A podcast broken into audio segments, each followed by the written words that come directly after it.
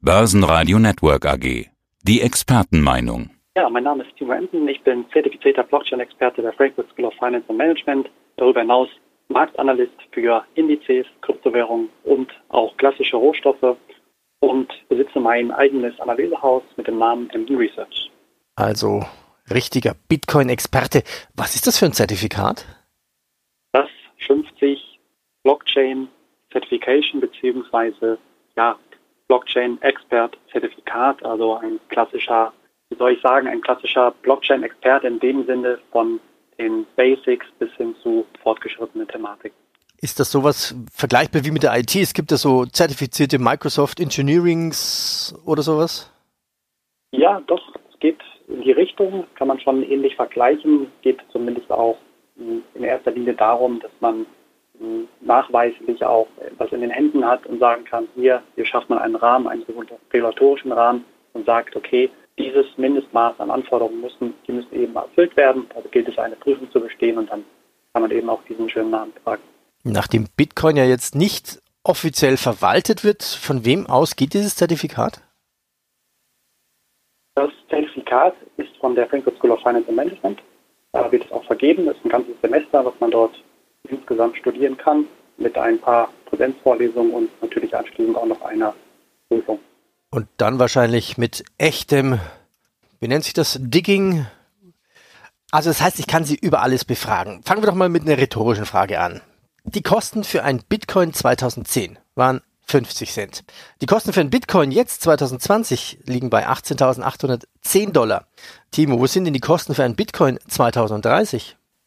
Ja, wenn man die Kette so weiterspinnen würde, dann wäre man vielleicht in Bereichen von ja, 30, 40, 50.000. Wenn, sage ich mal in der Theorie, ja, vielleicht sogar aber noch höher. Vielleicht müsste man sogar schon auf Richtung 100 oder 300.000 gehen, wenn man diese Zeitreihe so weiter fortführt. Davon möchte ich mich natürlich an dieser Stelle ganz weit distanzieren und auch Abstand nehmen. Ich glaube, dass wir insgesamt doch deutlich über die 20.000 Dollar Marke steigen können. Hier rede ich von vielleicht 25.000. Auf die Zahl würde ich mich einlassen. Vielleicht in ja, fünf bis zehn Jahren kann ich mir das sehr gut vorstellen. Vielleicht liege ich auch am Ende des Tages komplett daneben und wir sind deutlich darüber hinaus. Aber was ich eben damit sagen möchte, ist, dass es hier kein, ja, kein Garantieschein dafür gibt, kein Garantieschein für eine Freifahrt gen Norden. Ja, darauf möchte ich einfach ähm, hinweisen und ich bin eher der Freund davon, dass man eben ja auch trotz dieser noch überschaubaren Euphorie, die wir in diesem Jahr haben, dass wir letztendlich ja doch uns auch immer wieder mit den Abwärtsrisiken beschäftigen müssen. Und deswegen stelle ich lieber die, ja, viel lieber die Frage, ja, wie weit kann es denn wieder runtergehen? Ja, und ich denke, dass das auch eher meinem Naturell entspricht und deswegen möchte ich an dieser Stelle doch hier nochmal ganz deutlich drauf hinweisen. Ja, es ist vielleicht auch eine rhetorische Frage. Da kommen wir vielleicht noch drauf. Im Laufe des Interviews wird es den Bitcoin vielleicht in 20 Jahren oder 10 Jahren gar nicht mehr geben. Also schauen wir auf die aktuelle Lage. Bitcoin, US-Dollar. Der Bitcoin, US-Dollar hat ja abrupt fast 3000 Punkte oder Dollar korrigiert. Doch genauso schnell hat sich die Kryptowährung wieder in den Trend erholt. Was ist denn das aktuelle Kursziel rein charttechnisch? Ja, rein charttechnisch können wir doch erstmal bis auf die 20.000 gehen. Das haben wir, also die haben wir tatsächlich noch nicht erreicht, zumindest auf den großen Börsen noch nicht. Es gibt ja eine Fülle an Bitcoin-Börsen bzw. Krypto-Handelsplätzen und hier gibt es natürlich auch immer verschiedene Preise, deswegen da kann man auch schnell durcheinander kommen. Aber man sollte sich hier doch auf eine fokussieren. Zum Beispiel, die ich immer nehme, ist Bitstamp, die sitzt in Luxemburg, ist auch ein relativ großer europäischer Handelsplatz, wenn nicht der größte in ganz Europa. Und ja, rein charttechnisch gesehen gilt es erstmal die 20.000 Dollar Marke ähm, anzuvisieren beziehungsweise auch zu erobern. Ja, und man merkt ja auch jetzt schon in den letzten Tagen und Wochen, die Luft wird extrem dünn. Das heißt, Gewinnmitnahmen sind hier selbstverständlich nicht verwunderlich. Und dann, ja, wie wir ähm, schon auch immer wieder gesehen haben, ja, wann kommt denn ein Rücksetzer beziehungsweise wann ist denn hier wieder der, Einpunkt, äh, der, der Zeitpunkt zum Einstieg? Ja, und letztendlich übergeordnet, was ich in diesem Jahr aber nicht mehr glaube, ist, dass wir ähm, Ziele wie 25.000 sehen. Die werden wir dieses Jahr meines Erachtens nicht mehr sehen. Aber ich halte die 20.000 Dollar doch hier erstmal sehr gut noch in diesem Jahr für möglich. Okay, Bitcoin bei 20.000. Äh, warum schwankt diese Kryptowährung so stark? jetzt bei 18xxx, Kursziel hört man von 21.350 teilweise, es bleibt volatil. Warum schwankt Bitcoin so sehr? Ja, das hat zwei sehr wichtige Gründe. In meinen Augen ist es einmal die sehr, sehr gefährliche Mischung am Markt. Also wer hält sich tatsächlich in diesem Markt auf? Es sind große Adressen, institutionelle Anleger, die natürlich hier schon länger auch eingestiegen sind und wahrscheinlich daran interessiert sind, auch längerfristige Engagements zu halten.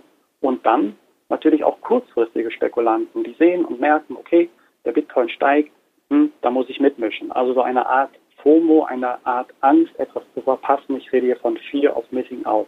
Und das ist natürlich eine sehr, sehr gefährliche Mischung, ja. Wobei am Ende des Tages meistens auch die großen Adressen recht behalten werden. Also die großen Adressen ja, ziehen die kleinen Anleger, die kleinen Adressen so durch den Kakao, sprichwörtlich kann man das schon wer, sagen. Wer sind denn die großen Adressen namentlich? Großen Adressen sind, können sein Hedgefonds, können sein Pensionskassen, wobei es hier offiziell keine Daten zu gibt, Family Offices, also wirklich Profi-Anleger, die jetzt hier ja im ganz großen Stil, also hier rede ich von Vermögen von, von ja, mehreren hunderttausend, wenn nicht in den Millionenbereich, die hier dann auch investiert worden sind. Und das ist ja von der von der Privatanlegerschiene dann ähm, eher unrealistisch und die mischen definitiv mit, aber auch Unternehmen, die sie einkaufen, wie zum Beispiel PayPal, ja, die natürlich jetzt hier den, den Fuß in die Kryptobranche getan haben, den ersten Fuß in die Tür, in der Tür haben, das hört man eben auch immer wieder, dass die mitmischen und natürlich auch hier einkaufen. Und ein weiterer wichtiger Punkt, um die Frage natürlich noch zu beantworten, ist, es ist Fakt, dass sehr wenige Adressen sprich Bitcoin-Halter, eben eine sehr, sehr große Menge an Bitcoins halten. So, und jetzt ist hier natürlich die Gefahr, hier spricht man von sogenannten umgangssprachlich Bitcoin-Wahlen. Wenn diese Bitcoin-Wale Bitcoins transferieren bzw. verkaufen, können die natürlich auch hier am Ende des Tages für Kursverwerfungen sorgen. Ja, also das ist auch immer noch ein sehr, sehr wichtiger Punkt, auf den man hinweisen muss, dass eben eine sehr, sehr kleine Handvoll an Bitcoin-Haltern, Bitcoin-Stillhaltern hier den Markt tatsächlich beeinflussen können und was ja. man auch in der Vergangenheit öfter gesehen hat. Das ist ja das Problem jetzt mit PayPal quasi. Also früher war ja Bitcoin die Hackerwährung, jetzt will sogar die New Yorker Börse die Lücke zwischen den Krypto-Asset-Ökosystem und der traditionellen Finanzdienstleistung schließen. Es ist ja wirklich ein weiterer Ritterschlag für Bitcoin, nachdem es nun auch bei PayPal integriert werden soll. Was glaubst du, bis wann werden wir ganz normal an der Kasse mit dem Handy mit Bitcoin bezahlen? Ist ja aktuell schon möglich, ja, auch schon seit mehreren Jahren. Aber die Frage ist immer, wie ich immer gerne stelle, die Frage der Akzeptanz. So, ich kann mir nicht vorstellen in den nächsten Jahren, dass es passieren wird. Vielleicht gibt es den ein oder anderen Kiosk, den ein oder anderen ähm, ja, schönen Standort, vielleicht ein Krypto-Café oder Hipster-Szenen vielleicht in, in dem schönen Berlin oder in Wien, ja, aber ich kann mir nicht vorstellen, dass Bitcoin und Co. hier salonfähig werden. Kann ich mir einfach auch vor allen Dingen angesichts dieser bereits besprochenen Volatilität nicht vorstellen. So, man wird hier, glaube ich, eher doch noch das Image einer Zockerwährung nicht loswerden und vor allen Dingen auch immer irgendwo Nische bleiben. Also dafür, dafür sind Kryptowährungen einfach ja noch nicht in dem Sinne salonfähig, zumindest nicht als Zahlungsmittel akzeptiert. Das kann ich mir nicht vorstellen.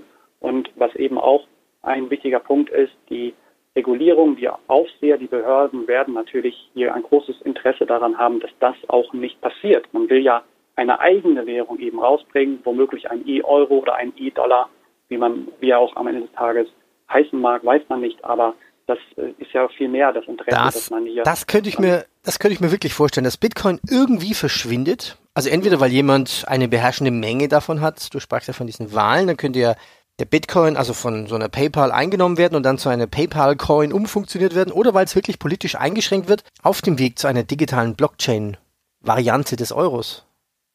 Ja, definitiv. Also ich kann mir, ich kann mir sehr gut vorstellen, dass es passieren wird, aber dass man auf der anderen Seite eben auch ja, versucht, Kryptowährung, also wir sprechen hier von dezentralen Währungen, dass man die in Schach halten wird. Ganz automatisch, ja, weil man hier ein großes Interesse daran hat, diese Währung nicht zu verbieten, sondern eher zu kontrollieren, weil wenn man etwas verbietet, kann man es nicht mehr kontrollieren. So. Und natürlich werden EZB und FED, was sie bereits schon sind, auf die Trichter gekommen sein. Moment, hier handelt es sich um eine wirklich fantastische Technologie, die wollen wir in den eigenen Reihen einsetzen. Und das wird passieren, das passiert schon bereits. Die EZB will bis nächstes Jahr, bis Ende, nicht bis Ende, sondern bis Mitte nächsten Jahres will sie eine Entscheidung treffen, ob man eben den E-Euro auf die Startlinie bringt oder nicht. Fassen wir zusammen. Also der Bitcoin als bekannteste Kryptowährung hat ja seit März einen fantastischen Lauf. Er performte sogar besser als Hightech-Aktien teilweise.